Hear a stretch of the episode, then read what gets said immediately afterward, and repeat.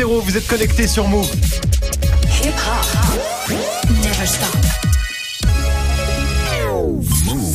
13h, 13h30. Move très actu. Alex Nassar. Info, culture, société, sport, Move très actu, toute l'actu de ce jeudi 31 janvier 2019. Comment ça va l'équipe Ça va. Ça va on pose fort à Guérin, hein, qui est pas là aujourd'hui. On lui souhaite de revenir très très vite. Move très actu en live à la radio, bien sûr, mais aussi en vidéo sur YouTube hein, pour avoir le son et l'image. C'est très simple. Vous allez sur la chaîne YouTube de Move et là, magie, vous êtes plus devant de la radio filmée, mais carrément une vraie émission de télé. Non, mais c'est vrai. Hein. Ah, de ouf. En plus, vous pouvez commenter, nous envoyer des cœurs et des bisous. Et aujourd'hui, on en a besoin parce que Move s'engage contre le cyberharcèlement hein, depuis ce matin. Journée spéciale pour vous sensibiliser sur ce phénomène grave qui touche de plus en plus de monde. Un chiffre, 63% des 20-24 ans en France ont déjà subi une agression en ligne. En général, ça se passe évidemment sur les réseaux. Insultes, intimidations, rumeurs. Et toi, Sonia, t'es avec nous aujourd'hui pour proposer des solutions. Oui, parce qu'il y a quand même des solutions, enfin pas Oui, de pas miracles, bien noir. entendu. Ouais, mais on va voir comment est-ce qu'on peut se, se protéger en amont, comment on peut prévenir le cyberharcèlement, et puis quoi faire si, si malheureusement on est victime pour rapidement s'en sortir. Ce sera dans le reportage de Move très Actu et sinon vos rendez-vous habituels, la story de Marion bien sûr, consacrée à McDo, KFC, Pizza Hut et tous les autres. hein. Ouais, toutes les grandes enseignes de fast-food en fait qui ont été convoquées euh, ce matin au ministère de l'écologie pour un rappel à la loi sur le tri des déchets. Ce sera dans la story du jour du foot bien sûr avec Grégo, c'est officiel. Depuis hier, Neymar va être absent des terrains un bon moment. Dix semaines, on le sait depuis hier, encore une fois, Neymar n'est pas là au mois de mars. C'est comme par hasard, ça fait cinq ans que ça se passe comme ça. Mais tu vas voir, Nassar, que le hasard n'y est pour rien. Ah j'aime bien, ça rime. Ouais, j'ai failli me faire avoir. Nassar, Nassar, rasoir. Ouais, Voilà, ce sera dans le. Et puis Manon est là aussi pour la hype du jour consacrée à ces tueurs en série qui deviennent des superstars. Ouais, dernier exemple en date, Ted Bundy, un tueur en série qui sévissait dans les années 70. Netflix lui consacre en ce moment même à une série documentaire et tu vas voir que certains sont tellement fascinés par ce mec que ça en devient bah, très Ouais, très glauque. hein. Très très flippant Ouais. comme phénomène. Et puis tu nous feras aussi un petit point Game of Thrones Manon parce que les paris sont ouverts pour savoir qui terminera finalement Ouais. sur le trône de fer. 13h, 13h30. Move très actu. Alex Nassar. On commence cette demi-heure d'infos avec la story de Move très actuelle. L'histoire du jour Marion, c'est McDo convoqué au ministère de l'écologie. Ouais, les représentants de McDo France, mais aussi KFC, Pizza Hut, Burger King, Starbucks et euh, Subway, hein, tous ont été convoqués à 10 heures par la secrétaire d'État à la transition écologique, Brune Poisson. Pourquoi? Eh ben pour les rappeler à leurs obligations, à leur rappeler la loi, en l'occurrence celle qui leur impose de trier les déchets qu'ils produisent. Oui, ce qu'ils ne font clairement pas. hein. Non, on peut même dire qu'ils s'en foutent complètement, hein, pour être honnête. La preuve, c'est que le meilleur élève du groupe, Mhm. c'est McDo, avec 70 restaurants sur 1400 en France qui pratiquent le tri. Nul. 70 restaurants, autrement dit 5% de restaurants seulement. Et c'est d'autant plus euh, préoccupant que ces chaînes elles produisent euh, énormément de déchets. hein. Pour les emballages, par exemple, les barquettes, gobelets, pots, pailles, couverts, c'est 183 000 tonnes par an. Et pour les déchets alimentaires, donc les restes ou les denrées périmées, hein, c'est 60 000 tonnes, autrement dit le poids de 6 tours Eiffel chaque année. Quand D'accord. même. Ah oui, c'est Voilà. l'image est très très flippante. Pourtant, il y a bien une loi euh, là-dessus depuis 2016. hein. Ouais, elle stipule que tous les restaurants qui produisent plus de 10 tonnes de déchets euh, par an ont l'obligation de les trier en salle et en cuisine. En gros, ils doivent mettre en place 5 bacs de tri. Donc, tu as papier et carton, euh, le métal pour les canettes, euh, plastique, verre et déchets alimentaires, donc tous les restes de repas. Et d'après la loi, si ce tri n'est pas fait, eh ben, l'amende peut monter jusqu'à 150 000 euros et elle constitue aussi une infraction pénale avec deux ans euh, d'emprisonnement. Encore faut-il qu'il y ait euh, des contrôles, Bah hein, ouais. des inspections, ce qui est très très rare. Euh, L'association euh, Zero Waste, par exemple, qui avait porté plainte pour non-respect de la loi de 2016 contre un KFC et un McDo à Paris en octobre dernier, eh ben elle a toujours pas de nouvelles de la justice. On ne sait pas si la plainte est instruite ou pas. Euh, Quant à la ministre qui a reçu les chaînes de fast-food ce matin, eh ben elle dit que si dans quelques mois McDo, Starbucks et compagnie n'ont pas réglé le problème, elle donnera les noms des enseignes hors la loi, autant dire ceux qu'on connaît déjà et qui ont été reçus ce matin. Oui, voilà, parce qu'ils n'ont pas été reçus tout à fait par hasard. Donc bon, il n'y a pas beaucoup de suspense. Euh, c'est un scandale quand même de la part de, de telles entreprises. Manon, Un scandale, je boycotte. C'est Non, bon, mais c'est vrai, décidé. hein. Non, mais vraiment, c'est un scandale. Non, c'est un scandale et en même temps, ce qui, ce qui est triste, c'est de se dire que moi, j'y crois pas du tout au fait que qu'ils vont se mettre à trier. Bah. J'aimerais y croire, mais, mais bien s'il n'y a sûr pas de non. contrôle, évidemment qu'ils vont pas trier. Le seul truc qui les fait Mm. flipper, c'est d'avoir des contrôles et des amendes. Bah, il faut des contrôleurs, il faut des gens qui puissent le faire. Et par exemple, les maires dans les communes pourraient le faire, mais ils n'ont pas les effectifs, Non, ils n'ont pas sûr. les moyens Mm. pour aller vérifier le Starbucks du coin, etc., etc. Qui en plus euh, euh, se cache derrière le fait que ça crée des emplois, ça rapporte de l'argent, donc ils vont pas embêter les Mm. chaînes de fast-food, quoi.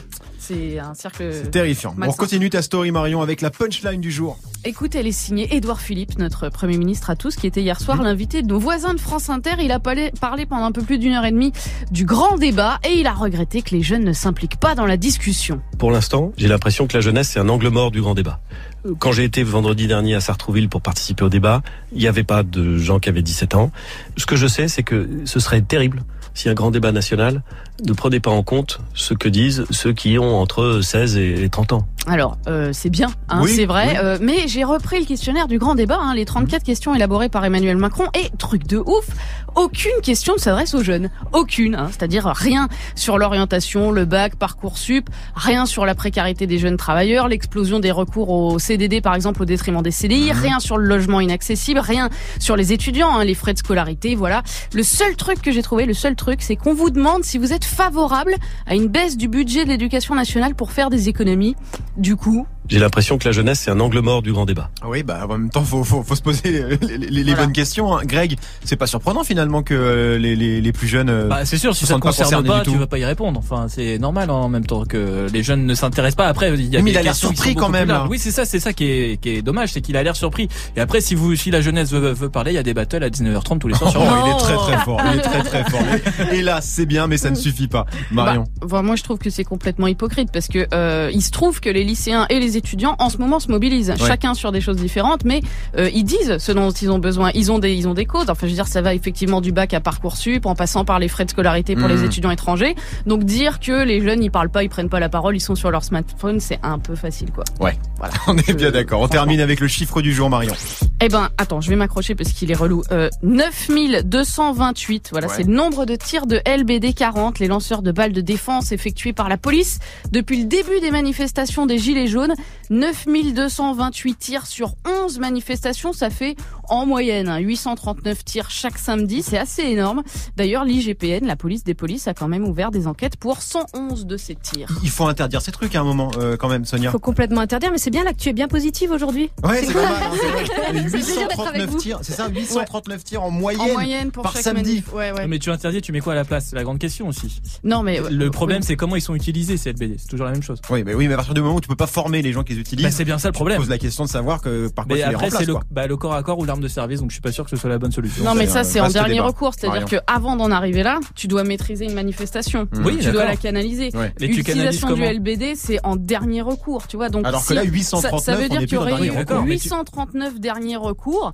C'est quand même, euh, Ah bah, c'est énorme, mais après, comment tu cadres une manifestation où tu te prends des pavés et des barrières dans la gueule? Enfin, tu vois, c'est ça. Comment tu canalises après? Comment tu On n'a pas le temps là. les- Là, on n'a pas. Euh, le temps.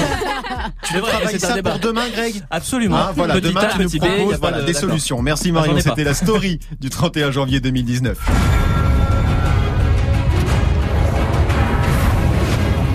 Game of Thrones, ça se rapproche, hein, et ouais, la huitième et dernière saison démarre en avril, et forcément tout le monde a envie de savoir hein, qui va finir assis sur le trône de fer. Jon Snow, Daenerys, le Night King, les paris sont ouverts. Ce sera avec Manon juste après Greg, 1308 sur Move. Move très actu.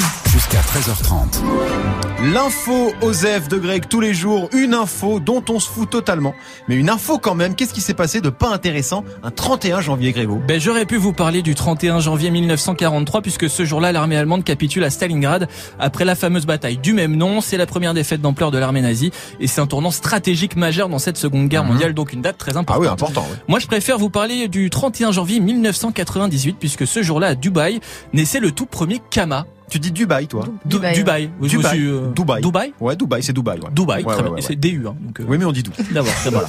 Bon, et ben en tout cas, naissait le tout premier Kama. Qu'est-ce que c'est un Kama? Un quoi? Un Tu Kama. l'écris comment? Un K-A-M-A C'est A-M-A. C'est un Kama? Ouais, un Kama. Et ben c'est le mélange d'un dromadaire et d'un lama. Qu'est-ce que Il s'appelle Wow. Rama. Ah, Kamel, Lama, Kama, d'accord. Voilà. Ouais, ouais, ouais, ouais. Un deuxième Kama est né en 2002 et 5 en 2018. Voilà. Mais à quoi ça sert, je n'en sais rien. Pas été plus loin. Ça mais- ressemble à quoi Ouais, euh, c'est ça. Eh ben en fait, c'est un dromadaire sans bosse.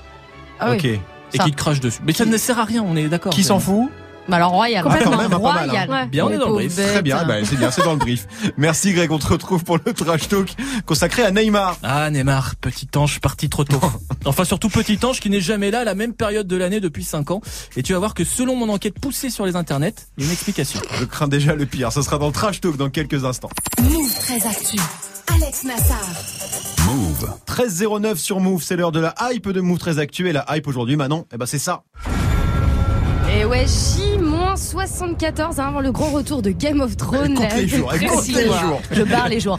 Euh, la huitième et dernière saison de la série Phénomène démarre le 14 avril prochain sur HBO et OCS. Alors évidemment, les fans sont au taquet Oh oui. parce qu'après 7 saisons et 67 épisodes, on va enfin savoir qui va finir sur le trône de fer. Mais oui, parce qu'on a un peu tendance à l'oublier, parce qu'il se passe beaucoup de choses ça, dans la bah, série. c'est le but, hein. Mais l'enjeu majeur de cette série, c'est bien ça. Qui sera le nouveau big boss du royaume de Westeros? Bah ouais, on a tous envie de savoir qui va gagner à la fin. Et du coup, bah sur le net, les théories fusent de partout. En plus, la série est désormais en avance hein, sur les livres de George R. R. Martin, un créateur de la saga. Alors euh, voilà, les forums de fans sont en feu. Le moindre détail de la série est scruté, décortiqué, analysé. Voilà, c'est plus Game of Thrones, hein, mais c'est les experts sur Internet. Ouais, et cette frénésie, euh, ça donne des idées à certains. Bah ouais, hein, parce que maintenant, comme pour un match de foot ou une course de chevaux, on peut carrément parier de l'argent sur qui va mourir, hein, qui Oh. va rester, qui va gagner, qui génial, va perdre.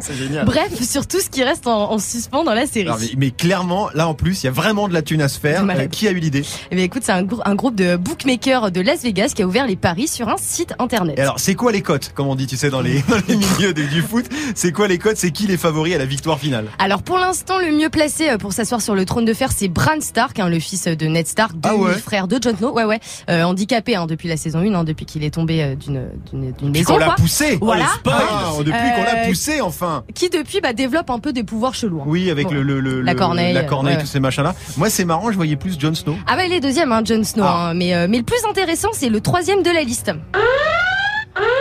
Alors, ça c'est l'alerte spoiler. Voilà. Donc si vous n'êtes pas à jour dans Game of Thrones, bah cassez-vous. Hein, voilà, allez sur Insta ou sur Twitter, deux petites minutes, tout ça, puis après vous revenez. C'est bon?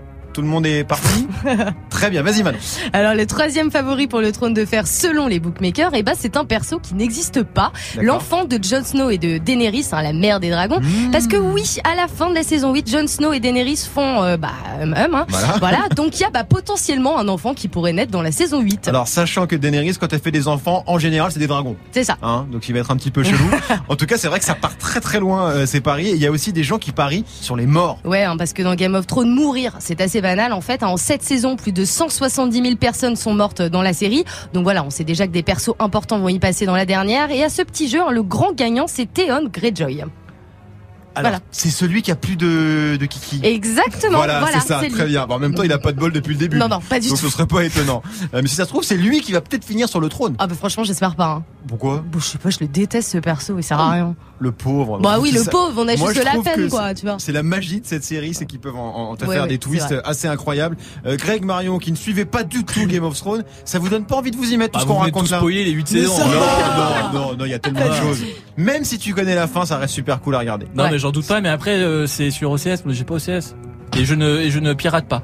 Ah oui. Désolé. Mytho, hein, non, quel je ne mytho, pirate pas, je celui-là. veux pas de mail d'Adopi. Marion, toi qui as blog dans Trou Détective Non, et moi, tout là, ça, j'ai Game of failli, Thrones, non. euh, j'ai failli dire à personne parie sur la mort de Gandalf, mais je viens de réaliser qu'en C'est fait pas la même c'est chose. autre Non, chose. non, non, c'est un autre truc et là je, je Non, suis non, dépassée. faut pas dire ça. Je suis dépassée. Euh, Sonia, toi, t'as arrêté en ouais, chemin, je toi me- j'ai arrêté en chemin parce que pareil, j'avais pas, j'avais nulle part où le regarder. Et puis, et puis il y a tellement de séries en fait que je me suis C'est laissé dur, prendre par c'est d'autres séries. Et là, je me dis ouais, saison 8, ouais, j'ai complètement lâché. Mais généralement c'est ça, c'est-à-dire qu'il y a plein de séries où j'ai pas été jusqu'au bout. Alors que Mm. j'adorais, mais je me suis arrêtée aux saisons 3 et 4 et j'ai complètement lâché. J'ai Oui, juste une petite Oui, question vu oui, que c'est adapté d'un livre. Oui. Là, on est sur après le livre en fait. Oui, Bah, C'est totalement C'est ce inédit que j'ai précisé, oui. Mais je voulais la reprécision. Oui, oui, là, D'accord. là, les, livres vont pas assez vite pour les producteurs euh, de, de la série, voilà. donc maintenant ils avancent de leur côté. Très bien. Je Voilà. la Mais reprécision. du coup, il y aura une histoire parallèle. Ce sera pas forcément euh, la même chose que la série. Probablement. D'accord. Voilà. Oh. Merci Manon, on te retrouve en fin d'émission.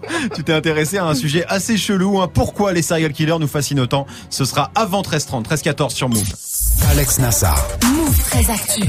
Le reportage de Move très actu aujourd'hui, Move s'engage hein, contre le cyberharcèlement. Et toi Sonia, t'as rencontré euh, les gens d'une asso qui luttent justement contre cette violence en ligne. Ouais, ça s'appelle e-enfance. C'est une asso spécialisée donc dans cette lutte contre le cyberharcèlement justement. Donc ils savent de, de quoi ils parlent. Et il y en Ouais. a bien besoin des assos comme ça parce que les derniers chiffres concernant le cyberharcèlement, ils sont assez flippants quand même. hein.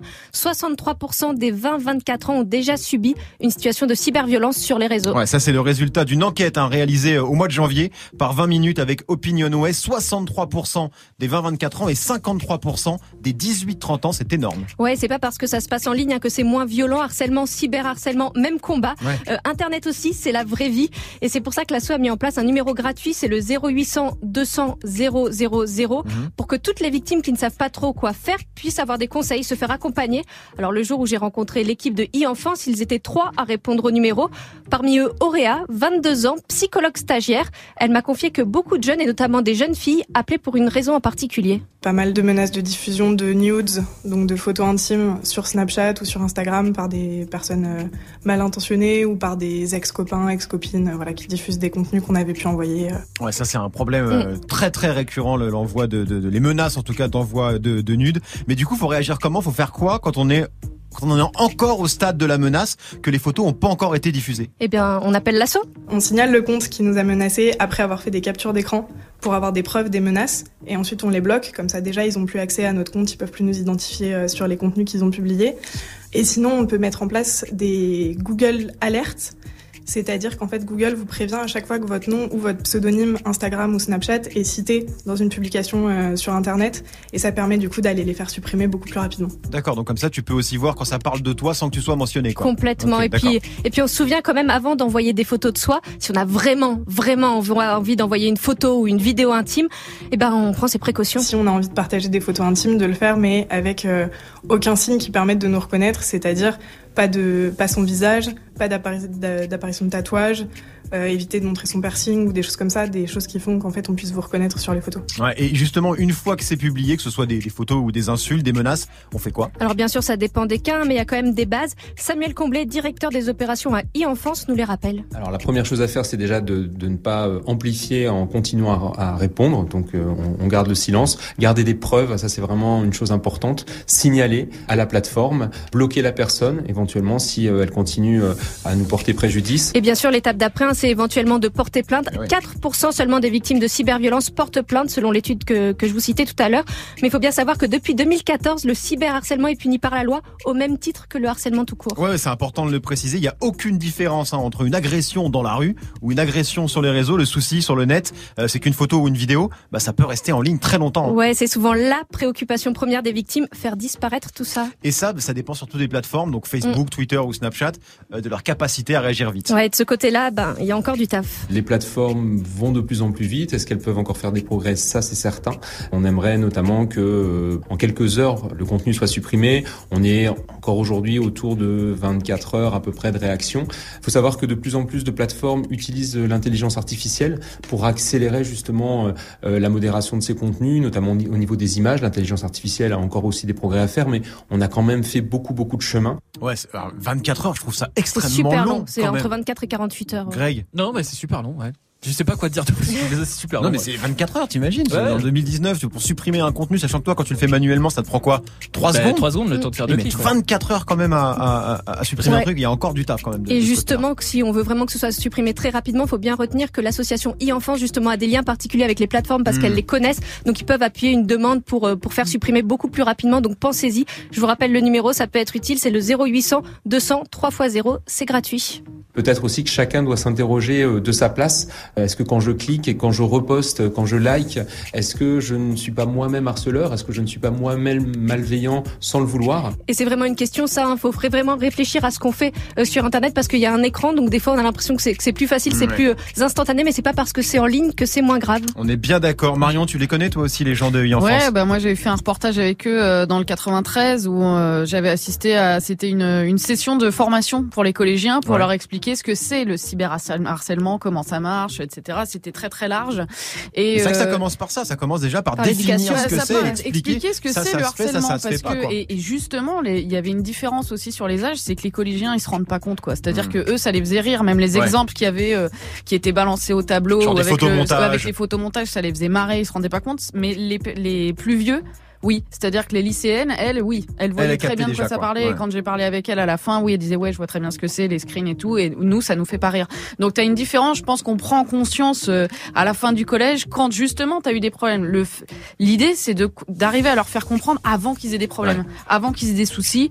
Euh, et pour, pour moi, c'est ça le plus dur, c'est le travail en amont. Mm. C'est d'arriver euh, un à faire comprendre ce que c'est le harcèlement et puis, euh, enfin, euh, parce que bien sûr, on a tous les moyens technologiques. Oui, on peut retrouver une adresse IP. Oui, on peut supprimer un contenu, etc. Mais l'idée, c'est de ne pas en arriver là, quoi. D'arriver c'est vivre que- ensemble et de se dire que, c'est ça se fait pas voilà, en fait. et que tu On puisses faire des nudes si tu veux envoyer un nude à ton petit ami et ne pas te dire qu'il va le publier partout, quoi. Ouais. En fait, c'est c'est des règles de respect Mm. qu'il faut apprendre avant, en fait, je pense. Move s'engage contre le cyberharcèlement. Ça continue toute la journée, notamment ce soir dans Snap Mix à partir de 17h et dans des battles à 19h30 et puis sur nos réseaux Facebook, Insta ou encore Snapchat, des vidéos, des quiz, des conseils pour lutter efficacement contre cette violence en ligne. Merci beaucoup Sonia. Vous vous souvenez de ça? Pas du tout. Dexter Ah oui, bah d'accord. parce que Ah oui, mais t'as pas le meilleur moment. ouais. Dexter, série qui raconte la vie presque normale d'un serial killer. Beaucoup de séries, hein, de films ou de documentaires sont consacrés aux tueurs en série. Dernier en date, un doc Netflix dédié à la vie de Ted Bundy. Le sujet passionne à tel point que ça en devient glauque pour certains. Ce sera avec Manon dans 5 minutes, 13-20 sur Move. Move très actu. Jusqu'à 13h30. Move. Le trash talk de Move très actu, la seule chronique sportive qui ne parle pas de sport aujourd'hui. Greg, le cas Neymar. Ouais, parce que ça y est, après plein de rumeurs et d'infos pas trop vérifiées, Ouais. on sait enfin combien de temps Neymar va manquer au PSG. Petit rappel des faits, 23 janvier dernier au Parc des Princes, PSG Strasbourg en 16e de finale de Coupe de France. Ouais, Neymar qui vient de faire un signe, hein, malheureusement, vers son banc. Neymar qui va malheureusement sortir, qui est touché. Euh, on l'a vu en pleurs, Kader. Hein. Ah, Il- mais- Il pleurait à la sortie, euh, je pense que c'est sérieux. Neymar blessé. Moi aussi j'ai chialé. hein. Bah ouais, bah j'imagine bien. Paris retient son souffle, le Brésilien s'est fait mal au même endroit que l'année dernière, blessure qui lui avait fait louper toute la fin de saison, Ouais. les bails de cinquième métatarsiens et tout ça. oui, oui, pas refaire voilà, un non, tuto. voilà. Euh, pendant huit jours, on a lu tout et son contraire sur cette blessure. Grave, pas grave, 10 jours d'arrêt, 6 mois, un an, opération, pas opération. Bref, une Zumba pas possible. Et puis, hier, 11h, le communiqué officiel du PSG est tombé, Marion. Le retour sur les terrains de Neymar Junior est attendu dans un délai de 10 semaines. Et 10 semaines, c'est long, c'est beaucoup. Eh ben, ça fait beaucoup. 70 jours, très exactement, Bah oui, oui. ou deux mois et demi, ou encore un petit peu moins qu'un cinquième d'une année. Oui, d'accord, d'accord. Donc en gros, c'est long. Oui. Euh, et c'est 10 semaines à partir de quand? De, de, de la blessure, le 23, ou à partir de maintenant? Parce que c'est important. C'est à partir de maintenant, Nassar. Donc en gros, maintenant. à partir de maintenant. Donc en gros, retour vers le 10 avril. D'accord. Euh, déjà, c'est mort pour les deux matchs contre Manchester United. Oh là là là là. PSG OM, c'est dead aussi. D'accord. Bon, il va se faire opérer? Et ben a priori non, c'est pour ça qu'il ne va manquer que 10 semaines. Mhm. Le risque c'est évidemment qu'il rechute. En tout cas, Neymar est à Barcelone depuis hier pour se faire soigner. à Barcelone. Ouais. Il aurait pu aller ailleurs quand même. Bah oui, mais écoute, faut croire que c'est là-bas qu'il aura les meilleurs traitements. Écoute, j'espère qu'ils ont des bons marabouts en tout cas. Euh, C'est quand même un truc de fou parce que Neymar, il se pète tous les ans à la même période. Tous Oui, les ans. C'est vrai, et c'est quand même un peu chelou. 2019, on vient de le dire, Neymar indisponible deux mois et demi. Dès fin janvier 2018, l'année dernière, absence de 4 mois à partir de fin février. Mhm. Et c'est là que ça devient intéressant. Suivez bien. 2017, Neymar joue alors à Barcelone. Ouais. Le 9 mars, il ne s'entraîne plus à cause de problèmes musculaires. 4 Ok. mars 2016, Ouais. il prend un carton rouge et est donc suspendu. Même chose le 1er mars 2015. Ça fait donc 5 années consécutives que Neymar est absent à la même période. Coïncidence Je ne crois pas. Alors c'est quoi alors C'est une malédiction? Bah, écoute, je sais pas si on peut appeler ça une malédiction, mais moi je crois que si Neymar est absent à chaque fois autour du mois de mars, c'est à cause de ça. Le carnaval de Rio. C'est quand par hasard. Il y assiste tous les ans. Ouais. Quand t'es blessé, ça va fou mal quand même. Ben, il y est. Cette année, c'est du 2 au 9 mars. Eh ouais, on est dedans. hein. On est dedans. Et puis le 11 mars, c'est aussi l'anniversaire de Rafaela Santos, sa petite sœur. Une fête qu'il ne loupe jamais. Pour rien au monde, Mais il ne donc, louperait. tu penses que Neymar, il fait exprès de se péter le pied pour aller à la boum de Saros, en gros? Écoute, j'ai jamais dit ça, mais ça fait réfléchir quand même. C'est un grand malade. C'est un grand malade. Bon. Vous en faites ce que vous voulez après. En tout cas, le prochain match du PSG, c'est dimanche prochain contre Lyon, sans Neymar donc, mais avec de nouveaux joueurs, hein, puisque le club s'active euh, beaucoup en cette dernière journée de mercato. Mm. Tu nous feras un débrief complet demain, Grégo Demain tout. Pas que sur le PSG, surtout Non, non, non, est pas tout- que sur le la PSG, zumba hein. du mercato. Marion. Non, je note que euh, 10 semaines, comme Oui. l'a très bien dit euh, Grégoire, ça fait euh, 70 jours. Oui. Et que euh, Manon nous a parlé juste avant de Game of Thrones. Il se trouve que c'est exactement le même temps pour attendre la Et oui, série. parce que ça Ouais. Je 14 pense qu'il y a un lien. Je pense qu'il y a quelque Toi, chose. tu penses que Ma Neymar, il se pète pour euh, ouais. pouvoir mater les sept premières saisons de Game of Thrones Pour se peinard. préparer à la- au visionnage de Game of Thrones, il y a peut-être quelque chose. Ou alors c'est juste que c'est l'été au Brésil et qu'il fait chaud, je sais pas. Et contre Manchester, on fait comment? On fait jouer Jon Snow en 10, c'est ça qu'on fait? Parce que c'est compliqué votre histoire. C'était le trash talk de Greg 1324 sur Move. Aurel San, ça arrive avec Rêve Bizarre featuring Damso dans 6 minutes avec Morgan. Restez connectés sur Move. Du lundi au vendredi, Move très actu. Comme prévu, Manon, t'es en mode serial killer. Et bah ouais, parce qu'il y a une vraie fascination autour des tueurs en série qui datent euh, pas d'hier. Hannibal Lecter, euh, Dexter, Mindhunter, True Detective. Les fictions sur les serial killers cartonnent euh, depuis des C'est années. vrai. Mais, euh, mais bon, aujourd'hui, le phénomène dépasse la fiction avec la sortie de plein de séries documentaires consacrées à la vie de ces assassins. C'est vrai qu'il y en a eu pas mal ces derniers temps. Bah ouais, hein, The Star Case, The Jinx, Making a Murderer, L'accusé, bref, il y en a une tonne et ça fascine le public. hein. Chacun y va de, de sa petite enquête. Certains vont carrément sur les lieux des crimes hein, pour essayer de comprendre ce qui s'est passé. D'autres créent des forums pour partager leurs théories. Voilà, en gros, les gens se prennent tous pour Sherlock Holmes. Ouais, c'est un vrai phénomène et tout récemment, il y a un nouveau doc qui fait beaucoup de bruit. C'est ça, une série de doc en quatre épisodes. Ça s'appelle Ted Bundy, autoportrait d'un serial killer, sorti sur Netflix la semaine dernière. Theodore Bundy has escaped, suspected of dozens of sex killings in Washington state, Idaho, Utah, and Colorado. Theodore Bundy has escaped once again. One of the FBI's most wanted men. He was charming, good looking, smart. Are You sure you have the right guy? L'angoisse. Ouais, c'est très angoissant. Hein. Voilà, Ted Bundy, considéré comme l'un des premiers serial killers aux États-Unis, il a tué et violé plus de 20 jeunes femmes dans les années 70, puis il a été condamné à la peine de mort. Et pourquoi ça s'appelle autoportrait du coup? Parce qu'il est mort, non? Bah oui, il a été exécu- exécuté en 1989, il avait 42 ans, mais avant de passer sur la chaise électrique, il a accordé une dernière interview à un journaliste. hein. Du coup, dans le documentaire, on entend un Ted Bundy qui raconte sa propre histoire. Alors déjà, rien que ça, c'est flippant, de ouf. Mais en plus, Ted Bundy, c'est pas un serial killer comme les autres. Eh ben non, parce que la grosse particularité de Ted Bundy, c'est qu'il avait tout hein, d'un mec normal, euh, études à l'université, enfance plus ou moins correcte, famille d'apparence lambda, et surtout, il est plutôt beau gosse et très très charmeur. hein. Du coup, à l'époque, il en jouait beaucoup avec les médias, avec les juges, etc. Seul problème, c'est que son charme bah, opère encore aujourd'hui. Alors c'est-à-dire? Et bah depuis la sortie du documentaire, un mouvement s'est créé sur les réseaux sociaux, le Bundy Stans, hein, en français les groupies de Oh, Bundy. Voilà, des meufs fascinées hein, par, euh, par le serial killer qui le trouve super sexy. Hein, voilà, bonjour la glauquitude. Et ça ne plaît pas du tout à Netflix hein, qui a répondu au Bundy Stans. Greg Nous avons vu passer énormément de conversations sur le prétendu sex appeal de Ted Bundy et souhaitons gentiment vous préciser qu'il y a littéralement des milliers d'hommes sexy sur Netflix dont la majorité n'ont pas été coupables de meurtre en série. Alors la réponse est plutôt plutôt rigolote, Mm. mais en vrai c'est atroce ce qui se passe. Donc il y a Ouais. des gens euh, qui sont fans euh, de Justin Bieber, Mr V et Ted Bundy quoi. Normal. Non, mais c'est ça. Voilà. Il y a un film aussi qui sort sur lui. C'est ça, avec euh, Zac Efron hein, qui joue le serial killer. Alors il n'y a pas encore de date de sortie, mais euh, une bande-annonce est déjà disponible depuis lundi. Là aussi, un grosse polémique parce que voilà, on voit Ted Bundy en mode lover, beau gosse, avec une petite musique rock'n'roll derrière. Bref, voilà une bande-annonce glamour pour un truc hyper glauque Ouais, alors que c'est avant tout un psychopathe, hein, faut pas l'oublier, un malade mental qui a Voilà. tué des innocentes. Vous êtes fasciné par les par les serial killers, vous, Marion? Alors non, moi pas du tout. Mais après là, je trouve que ça, ça rejoint la glamourisation des cartels Bien et sûr. ça. On est dans la même chose. Mais là, on parle de fiction, mais dans la vraie vie, les gens sont fascinés. Il n'y a pas besoin de fiction. Je veux dire que ça soit le procès des bébés congelés de Courgeot, que ça soit les procès Fourniret, Marc Dutroux. Totalement. Les gens, ils sont fascinés. Ils suivent les procès et tout ce qui se dit, etc. Donc il y a, il y a un filon que euh, la fiction a pris, mais qui Ouais. est déjà là depuis, j'ai Mais c'est envie vrai de te que là- dire, des centaines d'années. Là, on passe un cap parce que le, le côté, la fascination, s'intéresser à un sujet aussi glauque soit-il, ok, pourquoi pas, tu te passionnes pour, pour plein de choses. Mais là, on passe quand même, c'est des gens qui deviennent des fans. Tu vois, au Non, même titre qu'un artiste, qu'un comédien, ce genre de choses. C'est juste effrayant. Ouais. C'est juste effrayant. Après, je, je- on ne sait pas la qualité du documentaire. Est-ce qu'il est intéressant à regarder et tout ça. Après, Apparemment, il est chambé le docu. hein. Ouais, moi j'ai, je Bah l'ai, je l'ai vu. Enfin, il manque un épisode, mais ouais, ouais, c'est super. Parce que sur Netflix, il y avait eu aussi un autre documentaire euh, sur Wild Wild Country où c'était sur, pour le coup sur un gourou d'une secte et c'était euh, super bien fichu aussi. Et je trouve Ça ça, aussi, super le intéressant le très, très renouvellement, bien. le renouvellement des documentaires, même si c'est pas exactement le sujet. Je trouve que Bien sûr. c'est génial de pouvoir faire revivre ça, de pouvoir nous, nous plonger dans ces périodes avec tous les moyens d'aujourd'hui et les archives. Je trouve que qu'il y a vraiment pour le coup quelque chose à faire. Grave.